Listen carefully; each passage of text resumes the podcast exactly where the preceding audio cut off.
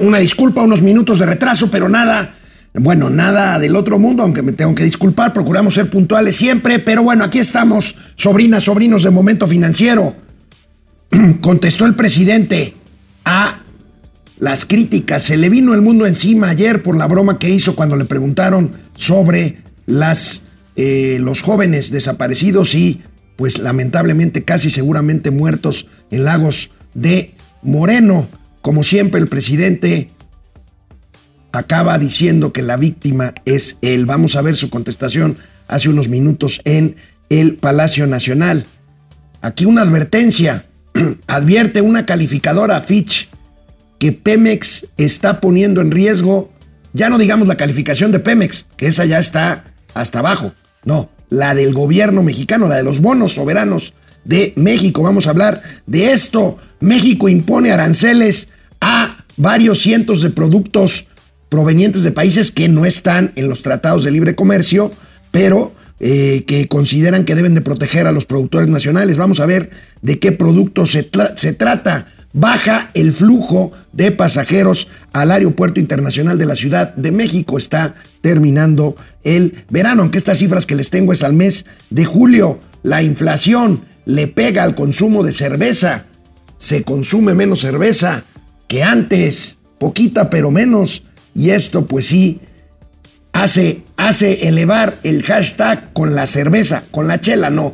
Pero bueno, tendremos por supuesto una entrevista interesante con el autor de un libro, un libro que se llama Actitud Millonaria. Vamos a ver de qué se trata, nos buscaron y con mucho gusto abrimos el espacio con el autor para ver de qué se trata este libro, para buscar éxito y abundancia. Tendremos gatelazos hoy, jueves, jueves 17 ya de agosto de 2023. Empezamos. Esto es Momento Financiero. El espacio en el que todos podemos hablar. Balanza comercial. Inflación. Evaluación. Tasas de interés. Momento Financiero. El análisis económico más claro. Objetivo y divertido de Internet. Sin tanto choro. Sí. Y como les gusta. Peladito y a la boca. Órale. Vamos, réjete bien. Momento Financiero. Como ayer abrimos el programa con el chiste del presidente para evadir la pregunta sobre estos chicos, cinco chicos de entre 19, 20 años y 21 años desaparecidos en Lagos de Moreno. Hoy hacemos lo propio. Por supuesto, ayer a quienes criticamos al presidente se nos vino el mundo encima en redes por las eh, granjas de bot al servicio de Andrés Manuel López Obrador y sus esbirros. Epigmenio Ibarra, el vocero Jesús Ramírez Cuevas y bueno, todos los bots, todos los chairobots. Y bueno, al que se le vino el mundo encima fue al presidente a nivel nacional e internacional. Pero bueno, al final del día dice y defienden al presidente y el presidente lo dice esta mañana que no yo y que los malos somos quienes lo criticamos y que la víctima es él. Nada nuevo, pero pues en honor al equilibrio, si ayer abrimos con aquello, pues hoy abrimos con esto.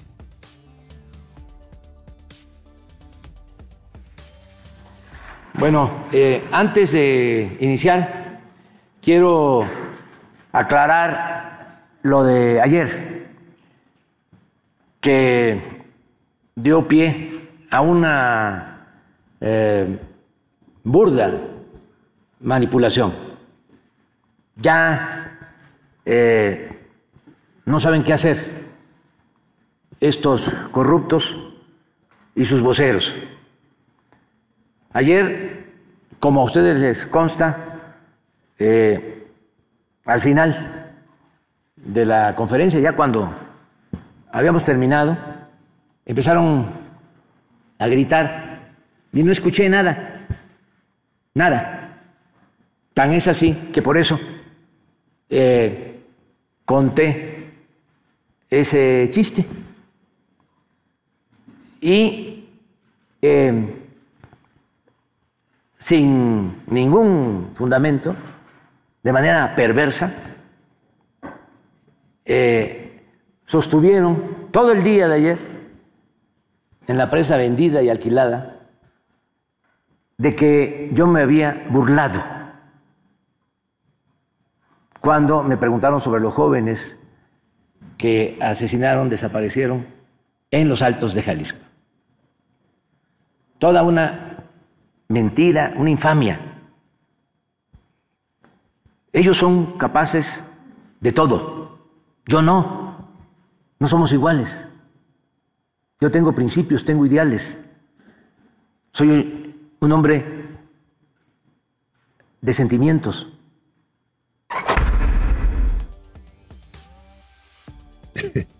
Bueno, primero, yo no me pongo el saco, pero bueno, debo decir, yo fui fuerte, fui duro, recibí cualquier cantidad de insultos en redes sociales, sigo recibiéndolos.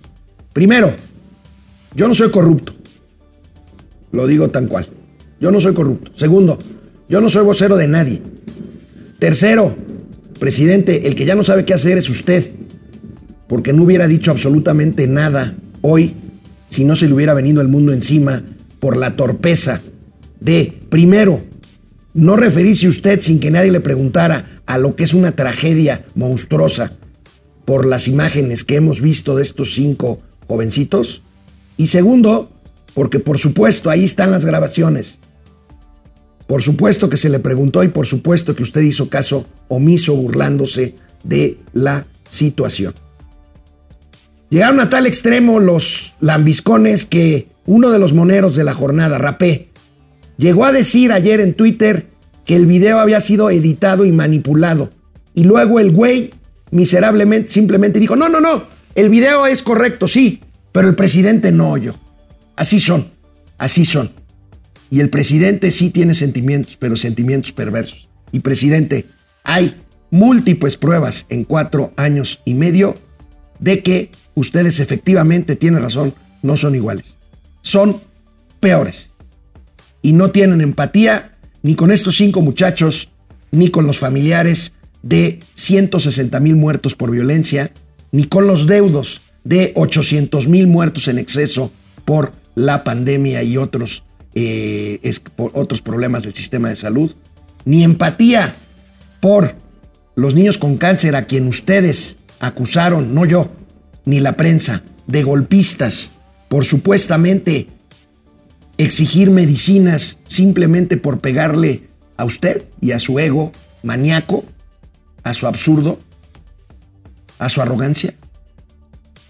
Ahí la dejo, ahí la dejo, ahí están las imágenes, ahí están los sonidos y ahí está esta nueva, esta nueva posición del presidente de que todo tiene que tratarse de él y que la única víctima es él y que el idealista es él mentira y que tiene principios mentira. Bueno, sí tiene principios para mantenerse en él, en el poder. La agencia calificadora Fitch, que es la misma, que es la misma que rebajó la calificación a la deuda de los Estados Unidos que platicamos la semana pasada, advierte, hace una advertencia seria. Si el gobierno mexicano le sigue transfiriendo recursos a Pemex para enfrentar sus compromisos financieros, lo que se va a poner en deuda no va a ser la calificación de Pemex, que ya está debajo del grado de inversión, sino la mismísima calificación soberana, o sea, la calificación de México, que todavía mantiene un grado de inversión. ¿Qué tiene que ver esto? Pues con la posibilidad de que México pueda financiarse en los mercados internacionales y que mientras más baja sea la calificación, pues más caro va a ser salir a financiarse. O sea, México tendría que pagar mayor tasa de interés para que los inversionistas tomen sus bonos. Ahí está esta advertencia que se refleja hoy en los periódicos especializados y también en los de información general, afectaría apoyo a Pemex, la calificación de México. Dice Fitch Rating, la agencia estima ayuda a la empresa. Fíjense, son 15 mil millones de dólares anuales los que se requiere para que Pemex salga de sus compromisos financieros. ¿Por qué? Porque Pemex no está generando el valor y la utilidad necesaria para afrontar sus propios compromisos. Sería negativo para el crédito, el crédito de México, si el apoyo adicional da lugar a un cambio en las prioridades fiscales del gobierno, dice Fitch Rating. Esta es una llamada de atención porque los números no mienten. Y aquí los números. La deuda, la deuda de Pemex al cierre del primer trimestre del año es de 110.500 millones de dólares. 110 mil 500 millones de dólares. ¿Y cuánto le ha metido el gobierno a Pemex desde 2019? 67 mil millones de dólares. Y la deuda no baja y Pemex sigue sin producir. Es más, dejen ustedes sin producir utilidades. Pemex sigue perdiendo dinero. Aquí estos apoyos que se han destinado al barril sin fondo que es Petróleos Mexicanos, vamos viéndolo. Esta gráfica que les voy a presentar está en pesos y bueno, pues para quienes no pueden ver la gráfica, pues estamos hablando de que el gobierno federal le destinó a Pemex 122 mil millones de pesos en 2019, 46 mil millones de pesos en 2020, 322 mil millones de pesos en 2021, 212, perdón, 212 mil millones de pesos en 2022, 18 mil millones de pesos en lo que va de 2023 hasta el primer semestre. Un total de 721 mil millones de pesos en lo que va del periodo de este gobierno. Ya dijimos 15 mil millones de dólares lo que requiere por año. ¿Por qué? Porque esta deuda de la que hablo, más de 100 mil millones de dólares, pues no es una sola deuda que tiene un vencimiento X. Es la acumulación de varias partes de la deuda que tienen vencimientos diferenciados. Entonces, vamos a ver cómo están estos vencimientos para los próximos años. Aquí la imagen y yo se las platico a otros eh, amigos y amigas, sobrinos, sobrinas de Momento Financiero que están solamente escuchándonos. Fíjense. Ay, Dios mío. Perfil de vencimientos de la deuda financiera de Pemex. 2023, 19.282 millones de dólares. En 2024, 10 mil, perdón, 970 millones de dólares. 2025, 8 mil 270 millones de dólares. 2026, 6 mil 309 millones de dólares. Y 2027, 12 mil 195 millones de pesos. Esto da un cálculo de que se requieren más o menos 15 mil millones de dólares si es que se mantiene esta intención de que el gobierno mexicano mantenga flote artificialmente a Pemex, que, debo decirlo, está quebrada, está quebrada desde antes de que empezara este gobierno. Pero este gobierno ha aplicado una estrategia de tratar de revivir al muerto. Un muerto que se trató de revivir con una política de buscar socios externos o internos privados, dedicar a Pemex a extraer petróleo y venderlo a buen precio en los mercados para obtener utilidad dejar de refinar gasolinas que arrojan una pérdida inmensa de dinero y poder ser más competitivos. La estrategia fue exactamente la contraria y es una historia que ya le hemos platicado. Bueno, a esta advertencia de Fitch se suma una nueva acometida del gobierno de Estados Unidos esta mañana. Esta mañana el gobierno volvió, el gobierno de Washington volvió a advertir que si no cambia de actitud México con el tema de vetar la importación de maíz transgénico por el cuento de que es dañino para la salud humana, Estados Unidos va a promover el panel de controversia en el marco del Tratado Mexicano de Libre Comercio del TEMEC con Estados Unidos y Canadá. Y esto, pues, pondrá a México en una situación, pues, muy difícil porque este panel se perderá seguramente y representará una pérdida de miles de millones de dólares para el gobierno mexicano. Y ahí está pendiente todavía el tema también de las controversias en materia de energía eléctrica.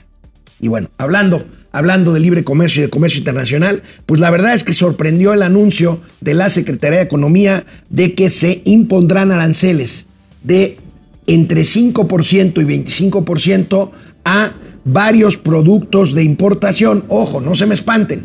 Es productos, ahorita vamos a ver cuáles son, que vienen de países con los que no tenemos tratados comerciales de eh, libre tránsito de bienes y servicios de mercancías.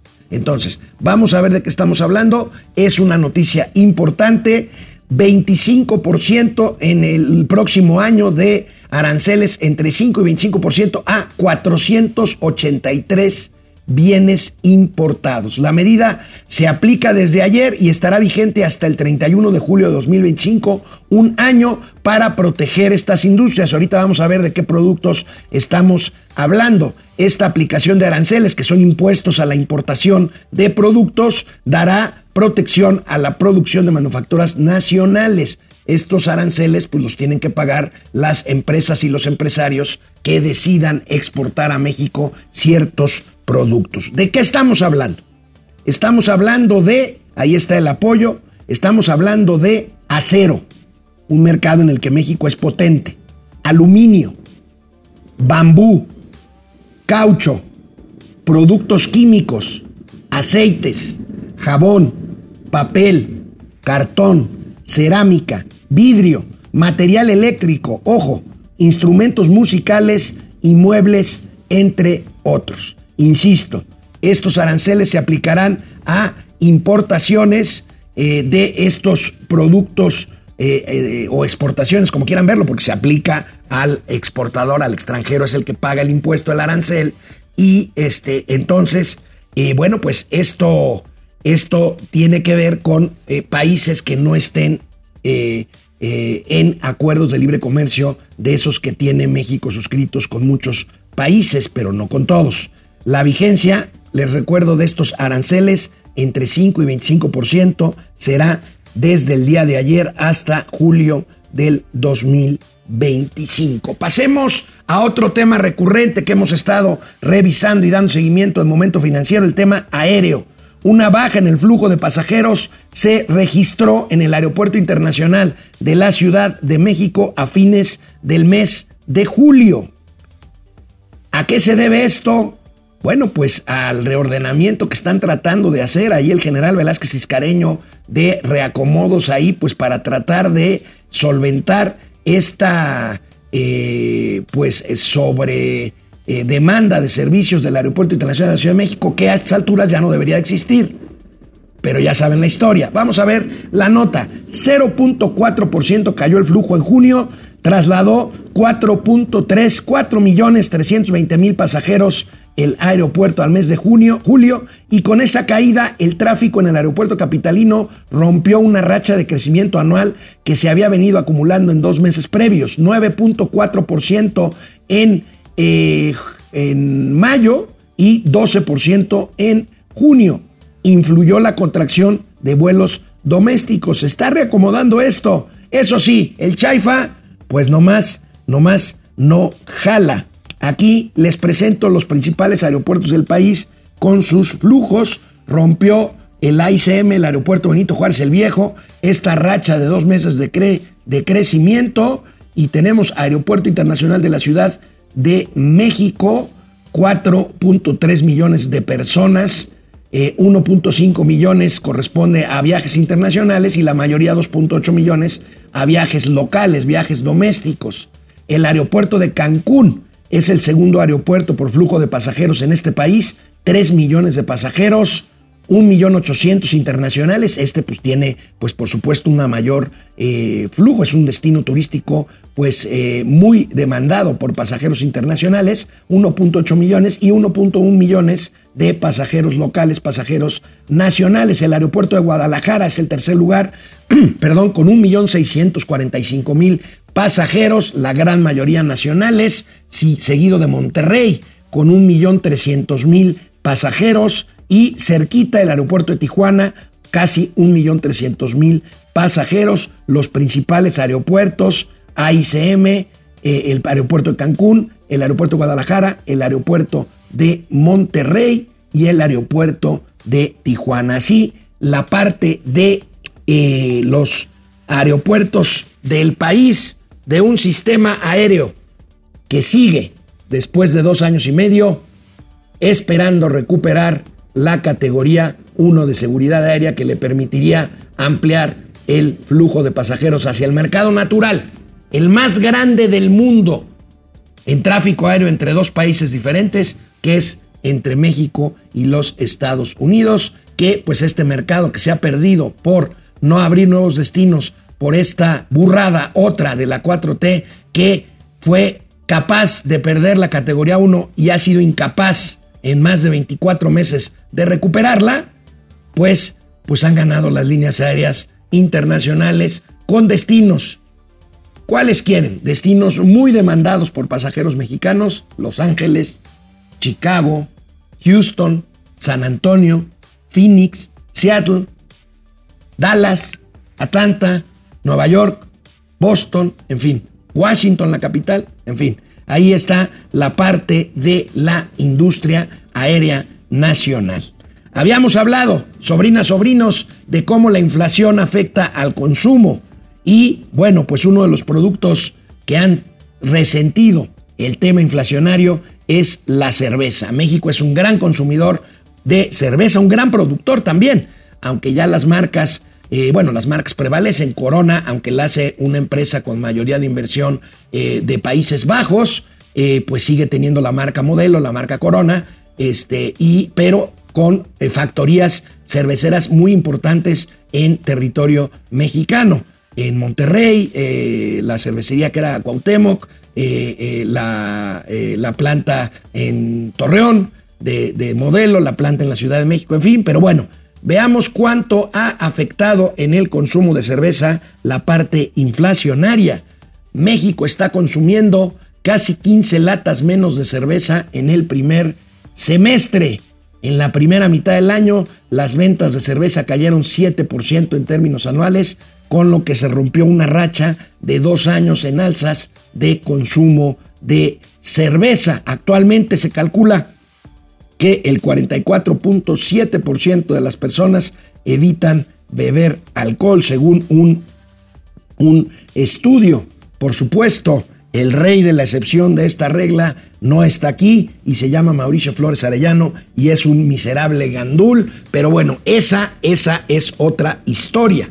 Vamos a ver las cifras concretas de esta baja en el consumo de cerveza en nuestro país. Fíjense, porque además abundan ya las marcas, cervezas artesanales, cervezas importadas, en fin. En la primera mitad del año, los mexicanos consumimos casi 15 latas menos de cerveza en promedio frente al 2022. Y pues ahí tenemos, les platico la gráfica, amigos de Spotify, consumo per cápita de Six de cerveza al primer semestre del año, pues pasamos de 26.88 en promedio de Six per cápita en 2013, 10 años después de 26 a 34.8 consumo per cápita promedio de Six Pack de cerveza y de 34.83 en términos anuales, en términos de promedio bajó de 2022 a 2023 de 34.8 a 32.3. Insisto, esto es consumo de Six Pack de cervezas con eh, per cápita, o sea, por persona en México. Y estamos pues a la mitad del año, en pleno verano, y pues este fenómeno que tiene que ver con la inflación. Sobrinas, sobrinos de regreso, de regreso de la pausa de mitad de momento financiero, hablaré con Gerardo García Manjarres, autor de este libro, Actitud Millonaria. Actitud Millonaria, un libro de varios que ya ha publicado este autor, Gerardo García Manjarres, que pues le preguntaré de qué se trata. Es un libro que tiene que ver con eh, convertirse en dotarnos de aprender a desarrollar sinergias con las personas, personalidades eh, y sobre todo éxito y generación de riqueza y estabilidad financiera. Ya lo he estado ojeando, pero hablaré con el autor que es Gerardo García Manjarres en un momento más, después de la pausa. Vamos, regresamos. Bueno, pues Orate Esquizo, gracias. Están ligando la deuda soberana a la deuda de Pemex. Ahora, Orate, ya estaban ligados. O sea, los papeles de Pemex son atractivos históricamente desde que yo me acuerdo por una razón fundamental. Porque traen lo que los financieros llaman garantía soberana. O sea, son deuda de Pemex, no deuda del gobierno, pero están garantizados por el propio gobierno. Lo que pasa es que en un escenario de una deuda de ese tamaño y de una quiebra materialmente de Pemex, pues esta garantía soberana y, peor aún, este dinero que se va directamente al barril sin fondo que es Pemex, pues hace que esa deuda de Pemex arrastre al soberano. José Luis Herrera Estrada El inquilino de Palacio nunca tiene la culpa de las tonterías que diario dice, siempre son otras personas las que tienen la culpa. Minerva Barrón, hola, buen día desde Chihuahua. José Luis Herrera Estrada, ¿llegará el tío Mau? No sé, y me vale madres. Así o más claro. No, no me vale madre. Pero no sé, la verdad, José Luis, ahorita vemos.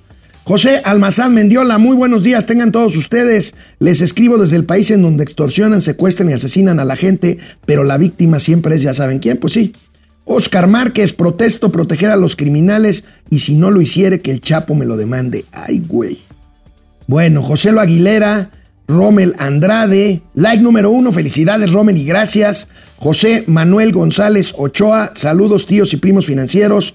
Luis Alberto Castro, buenos días a los masters más chingones de finanzas y negocios, gracias. Rommel Andrade, Pilar Zamudio, gracias por tu like, Pili. Roberto Ramírez, mi querido Robert, ¿cómo estás? Greg SP, Rommel Andrade, saludos presentes. Gracias, Rommel. Vicente García, ¿cómo afectan las actitudes del presidente financieramente a México? Bueno, ya lo hemos visto mucho. Y más que actitudes, mira, la gente se acostumbra hasta las burradas de tres horas diarias de mañaneras.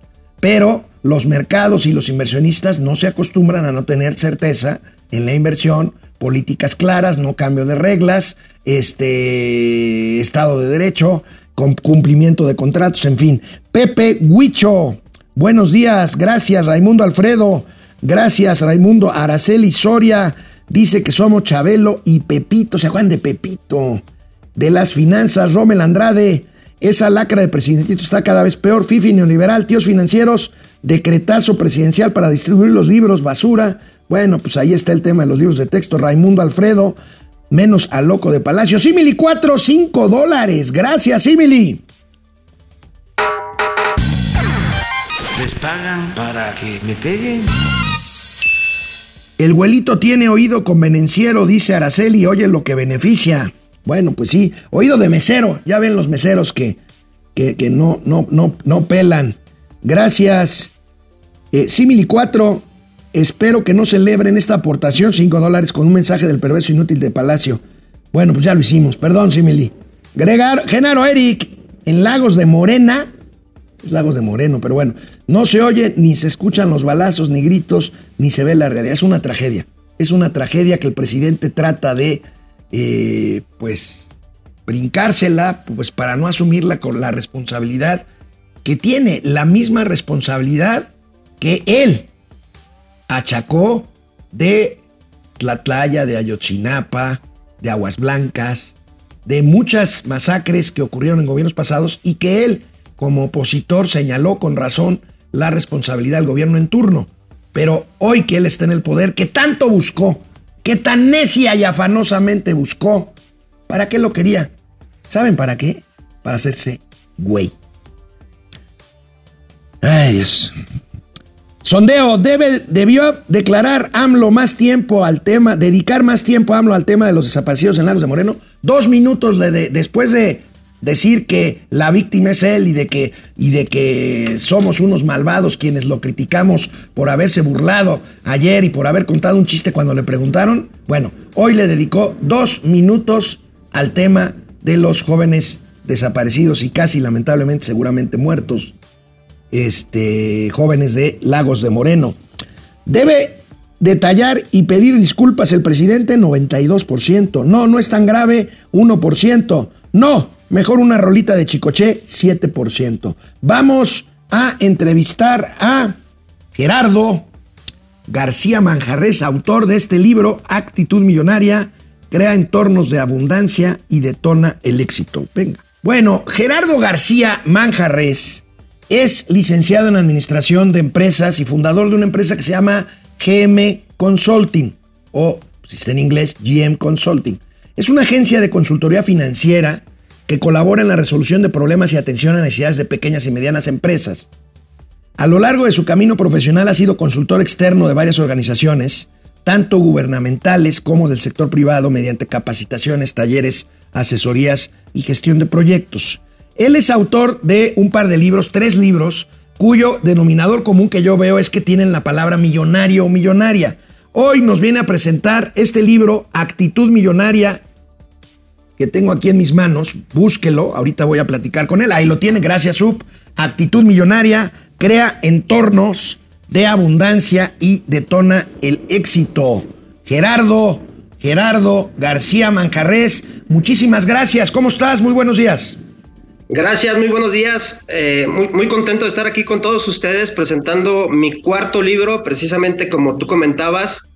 Hay una, hay una constante que dice la palabra millonaria. Es una serie de colección de libros que tratan de alguna manera democratizar dos cosas bien importantes en la vida de todo ser humano. Por un lado, la educación financiera y por otro lado, el desarrollo personal, eh, que son temas que creo que estamos eh, un, poquito, un poquito atrasados aquí en, en, México y que necesitamos poner mucho énfasis. Entonces, este es mi cuarto libro y este, pues muy contento de presentarlos aquí con todos ustedes. Muchas gracias, Gerardo. A ver, dime para empezar nada más. Actitud Millonaria es un libro de autoayuda, es un libro de finanzas personales, es un libro de finanzas, eh, de, de educación financiera o ninguna de las tres o las tres, este, Gerardo? Es un libro de educación financiera con desarrollo personal. Yo usualmente en cada uno de mis libros utilizo un lenguaje híbrido que tiene que ver con la educación financiera y el desarrollo personal. Hago una especie de, de complementación con estos dos temas que son bien importantes. Para mí el ecosistema mental, emocional y financiero son de gran importancia para todo ser humano y, es por eso que hemos venido desarrollando esta colección de libros que llevan la palabra millonario, pero millonario eh, se refiere a un tema de prosperidad integral, es decir, podemos ser prósperos no solamente en dinero, sino prósperos en amigos, en familia, en trabajo, en muchas otras cosas. Y eso es lo que tratamos de, transmitir a todos los lectores. Oye Gerardo, veo que hablas, eh, tienes una página una fanpage que habla, piensa como rico. Aquí en Momento Financiero creemos en el libre mercado, creemos en el emprendedurismo, creemos en que el trabajo genera riqueza y estamos en un, en un momento en el que la discusión es si la gente puede salir de situaciones de desventaja económica trabajando o simplemente esperando un apoyo de su gobierno, y este gobierno ha sido especialmente generoso en esto, ¿Qué quiere decir pensar como rico, Gerardo? Creo que se nos quedó ahí. A ver, pues ahorita vamos a regresar con Gerardo García. Pues miren, pues muy interesante porque hojeando el libro, pues habla justamente, como decía Gerardo, de, de desarrollo personal, aprende el lenguaje corporal millonario, ah caray. Bueno, ahorita ya le hice la pregunta, ¿qué es pensar como millonario? Pero también habla de las nuevas tecnologías, de la economía digital, del dinero a través de plataformas digitales, habla de, de blockchain, de monedas virtuales, en fin, ahorita que recuperemos la, la de criptomonedas justamente, ahorita que recuperemos eh, la comunicación le preguntaré, pero bueno, pues miren, yo les soy franco, eh, no soy muy, muy adepto, no creo mucho en los libros que son exclusivamente de autoayuda, pero este libro me llamó la atención y cuando me buscaron para, para presentarlo aquí, pues me llamó la atención de que es justamente pues un libro de finanzas personales y un libro justamente de eh, que habla más de esto que de otro, aunque lo hace integral. Pero Gerardo te preguntaba, ¿qué es pensar como rico, Gerardo?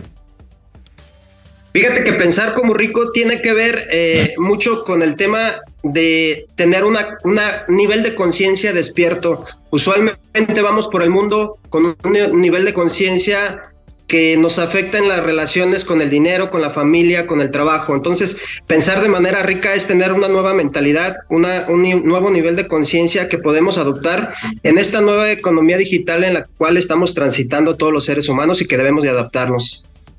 Por supuesto, ahorita que hablas de digital, eh, ahorita te lo pregunto, pero me imagino que estás considerando y planteas, por supuesto, como ejes fundamentales para este paso, trabajo y ahorro, ¿no? Así es, es trabajo, ahorro, inversión y sobre todo algo bien importante, no quedarnos en la generación de una sola fuente de ingresos, que es lo que normalmente estamos acostumbrados y el sistema nos adoctrina a generar una sola fuente de ingresos. Más bien invito a todos los lectores a que podamos generar varias fuentes de ingreso y, una forma de hacerlo es monetizando nuestros dones y talentos naturales, que es lo, precisamente de lo que hablamos muchas veces en, cada uno de mis libros, cómo poder monetizar eh, esa parte de, nuestros talentos y, ofrecerlos al público. Esa es una manera de generar más fuentes de ingreso. También los invito a, generar este, ingresos pasivos es otra manera de generar eh, ingresos. Entonces, no solamente es quedarnos con una sola fuente de ingresos, sino tener la capacidad, la mentalidad, la energía, la actitud de poder generar varias fuentes de ingreso hoy en día. Gerardo García, una de las cosas que más me llamó la atención de tu libro es que hablas de economía digital, de dinero digital, de blockchain, de criptomonedas. ¿Qué tienes que decir al respecto? Yo ya estoy viejito, y procuro hacerle como le hace López Obrador cuando no le gusta un tema, pues eludir esto porque me cuesta mucho trabajo hablar, no de economía digital, de apps y eso, que pues no estoy tan taras, ¿verdad? Pero blockchains, monedas digitales, monedas virtuales, ¿qué nos tienes que decir? Sí, precisamente este es un, un, tema que está emergiendo mucho y que de alguna manera queremos que el lector no quede ajeno a todos estos temas de, de las criptomonedas por ejemplo, el Bitcoin es una, es una moneda digital que el lector entienda en qué consiste, que no le tenga miedo, que cómo se sustenta este tipo de, economía digital, que es el blockchain, que lo conozcan, les damos toda una empapadita ahí para que lo conozcan y que tengan otra opción de invertir, que no solamente se queden en el ahorro, porque el, ahorro por sí solo de nada sirve si no le damos movimiento al dinero. El ahorro debe de tener un propósito y el propósito del ahorro es generar más riqueza, pero para generar más riqueza tenemos y necesitamos conocer todo lo que está pasando en esta precisamente nueva economía digital, como son las, las criptomonedas. También hablamos un poquito ahí de la economía colaborativa, precisamente para que el lector tenga todos los elementos, todas las herramientas, todas las actitudes necesarias para que pueda abrirse paso en este mundo digital y en esta nueva economía en la cual ya estamos transitando. Entonces, básicamente le damos al lector herramientas necesarias para que pueda abrirse paso y con una nueva mentalidad y con un nuevo nivel de conciencia, que es lo que tratamos de, de transmitir en cada uno de los libros. Gerardo García, discúlpame, pero en 30 años que llevo yo haciendo comunicación financiera, hay una palabra que creo que siempre hay que tomar en cuenta cuando hablas de inversión, de ahorro, de eh, este tipo de herramientas que tenemos para hacer crecer nuestro patrimonio. Y es una palabra que me gustaría que me comentaras. No he leído todo el libro, lo estuve ojeando, pero esa palabra es riesgo.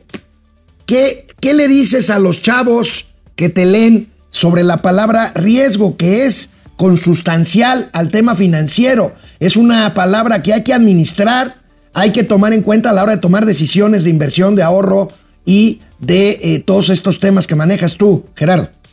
Así es, yo les digo a todos los jóvenes, eh, sobre todo que tienen ese ímpetu de generar riqueza, de ganar dinero, que se puede tener riesgos calculados, riesgos bien informados, para que no cometamos el error que muchas veces cometemos, apostar y poner todo el dinero en una sola canasta, una canasta. Es, es necesario y es inminente poder diversificar. Precisamente tocamos todos estos puntos para que no caigan en ese error y que de alguna manera, sobre todo en el tema de las criptomonedas, no pongan todo su dinero en una sola inversión, sino que ahí por ahí manejamos ciertos porcentajes para que no precisamente no caigan en bancarrota los jóvenes y que de alguna manera vayan diversificando su dinero y que pueda ser productivo para ellos. Precisamente tocamos el tema del riesgo que es muy importante, el ahorro, la inversión, en qué invertir, cómo invertir, de qué manera invertir y sobre todo lo más importante, tener una buena relación con el dinero. Yo me he dado cuenta a lo largo de estos años que la gente no tiene una buena relación con el dinero,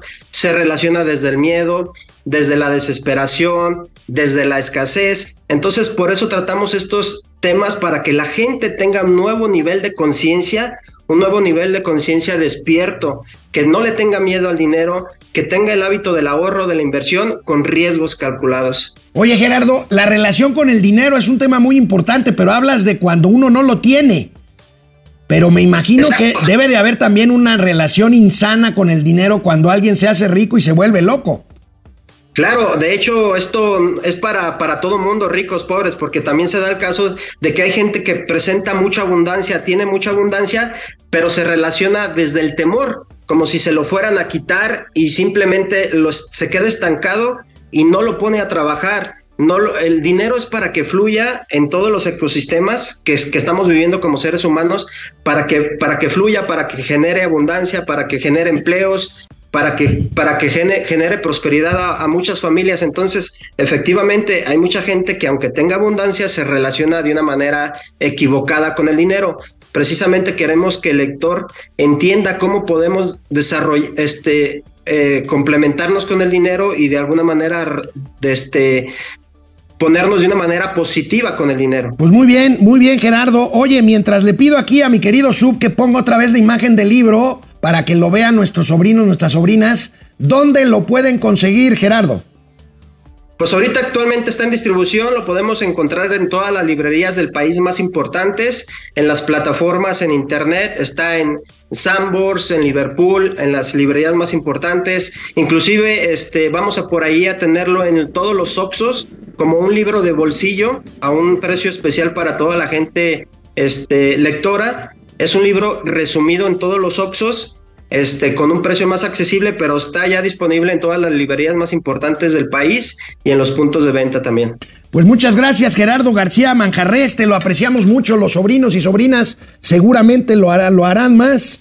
Y pues nos da mucho gusto haberte, nos dio mucho gusto haberte tenido aquí en Momento Financiero, que es justamente economía, negocios y finanzas para que todo el mundo les entendamos. Y bueno, pues te aprecio mucho que hayas dedicado un tiempo a estar aquí conmigo y con nuestros sobrinos en Momento Financiero. Gerardo García Manjarres, autor de este libro Actitud Millonaria, crea entornos de abundancia y detona el éxito. Gerardo, muchísimas gracias.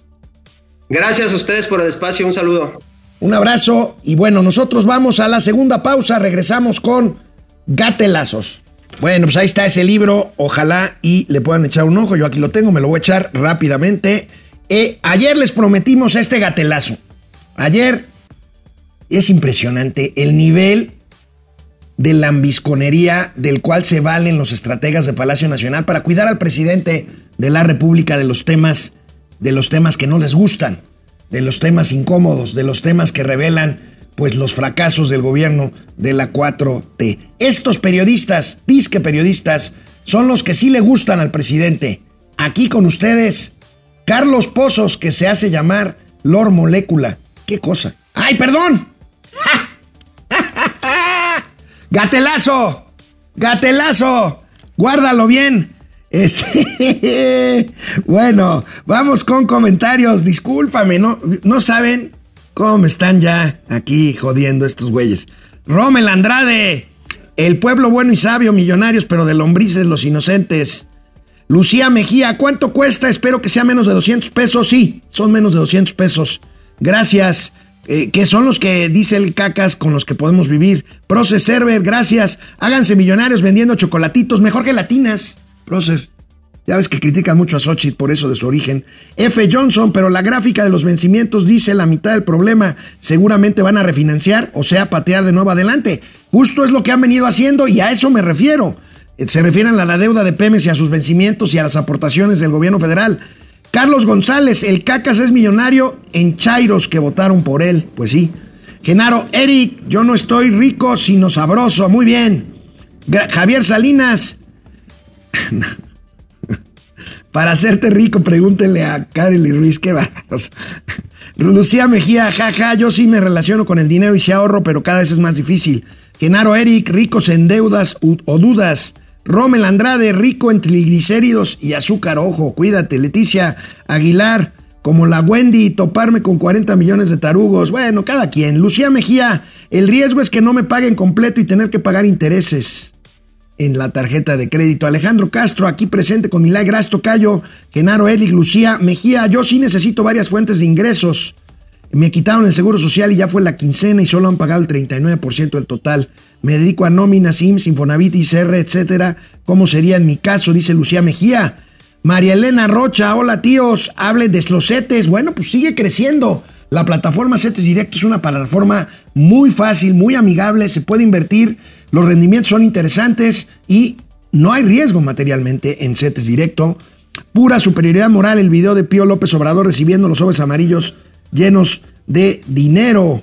Este, Process Server. General Luis Crescencio Sandoval está en el país o anda por la Quinta Avenida de Nueva York. Bueno, no sé, la verdad. Oscar Márquez, Carlos Pozos, Poliéster, el mesero, todo un arrastrado. Ahorita lo vamos a ver. José Almazán Mendiola, al mero estilo de su némesis, Carlos Salinas de Gortari, ni vio ni oyó nada. Bueno, ¿debió AMLO dedicar más tiempo al tema de los desaparecidos en Lagos de Moreno? Sí.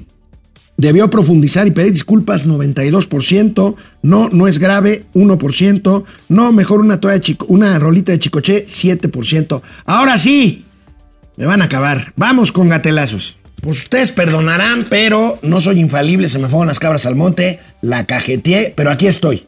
Con Lord Molécula, el lambiscón número uno de los disque periodistas que le ayudan al presidente y a su vocero en Palacio Nacional todas las mañanas. Vean, vean el nivel de lambisconería que no van a ver en ningún otro lado. Compañeros periodistas Vicente Serrano y Epigmenio Ibarra, este último estima que no se le ha dado a usted el reconocimiento de gigante que usted merece, como Hidalgo, Madero, Juárez, Lázaro Cárdenas y otros muchos más. El jueves 14 de octubre del año 2021, usted me dijo que México ya es referencia mundial por haber anulado el modelo neoliberal y eh, se refirió a la receta que se puede aplicar globalmente y que es muy sencilla. Austeridad, honestidad y cero impunidad en tolerar la corrupción. Usted como jefe del Estado mexicano derrotó en paz y sin violencia al régimen neoliberal, señor presidente. Todo este trabajo realizado hace que usted sea un gigante y que dejará unos zapatos muy grandes para la mujer o el hombre que continúe el proyecto de la 4T. Yo solamente eh, quisiera solicitarle, al renunciar usted al liderazgo de Morena cuando entregue el eh, bastón de mando, ahora casi en 20 días, usted dejará a más de 50 millones de mexicanos huérfanos. La pregunta es, ¿cuál sería su mensaje para esa orfandad que usted deja, señor presidente, en México y en el extranjero, también en Estados Unidos? Válgame, válgame Dios. Amigo, ¿cómo ves a Lord Molécula, güey? No, Bueno, mamar, pues mira. cabrón. Ah, Mira, la verdad está en que el señor hay que concederle el Premio Nacional al Felatio del Oro. O sea, realmente una capacidad de dar unas chupetadas pornográficas. Oye, o sea, pero ¿sabes es qué? más, yo yo sí lo invi- ¿Sabes dónde sí? habría que llevar ese video, amigo. Hay que llevar a estos, can- a estos canales que te ponen en los hoteles de cinco letras, un especial de Lord Molécula. Pues nada más Oye, de verlos. Amigo, sí, yo pero sí. yo tengo que ¿eh? decir, yo tengo que decirte algo que no sé si estés de acuerdo conmigo. Se ve mal alguien lambiscón como Lord Molécula, pero se ve peor el presidente de permitir esta clase de adulación en un Hombre, recinto oficial hombre. con recursos oficiales. Es, es impresionante.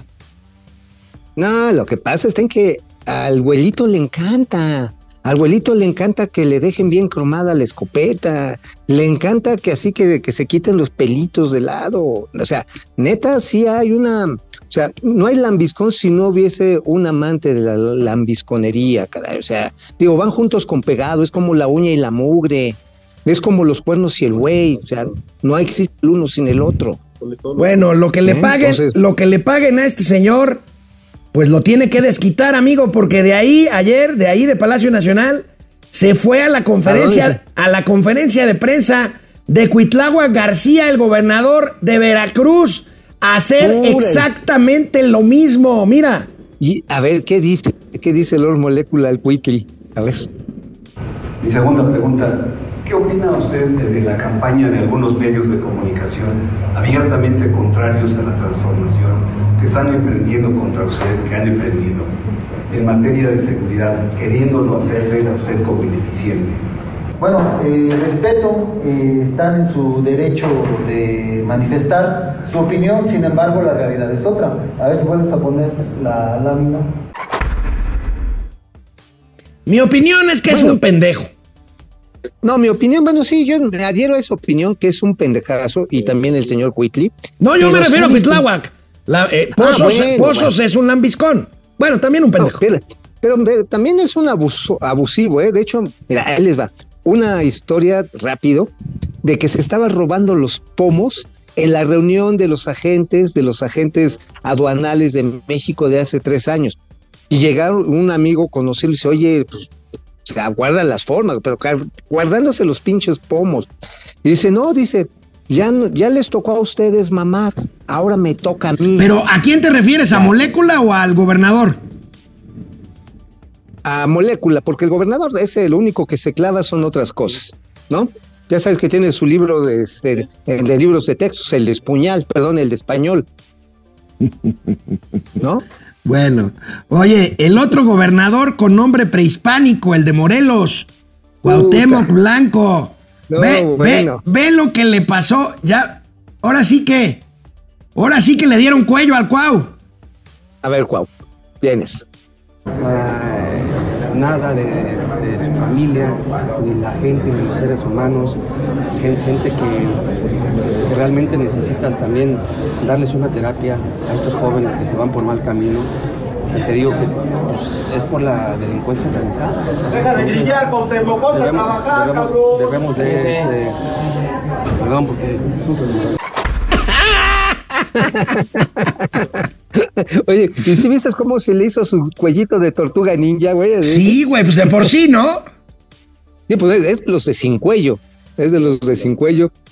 Y es cierto, pues, a ver, pobre Morelos, pobres morelenses, pobre la gente que tiene casita de descanso por allá porque el pinche crimen anda desatado, la ciudad está madreadísima, los servicios públicos se están cayendo a pedazos. Este, ya no es una referencia así de la eterna primavera, más bien es la ciudad de la eterna preocupación. Pues sí, mano, mi querido Mauricio. Bueno, el diputado local veracruzano Rafael Gustavo Fararoni, pues ya Fararoni. saben, en lo suyo, en lo que en lo que negó hoy el presidente de la República. Ya ves que ayer el carnal Marcelo pues Ah, sí. se se ¿Ya? ya ya Se ya soltó la- va, a chongo. va a romper, ¿no? Eh, que va a romper, es más puñal que, que Cuitláhuac y Cuauhtémoc juntos, güey. Bueno, No, no, aquí el, diputado Fararoni. estirando eh, a ver qué le cae. No, no lo veo, no lo veo con huevitos como bueno, para que- Rafael Gustavo Fararoni en un gatelazo veracruzano.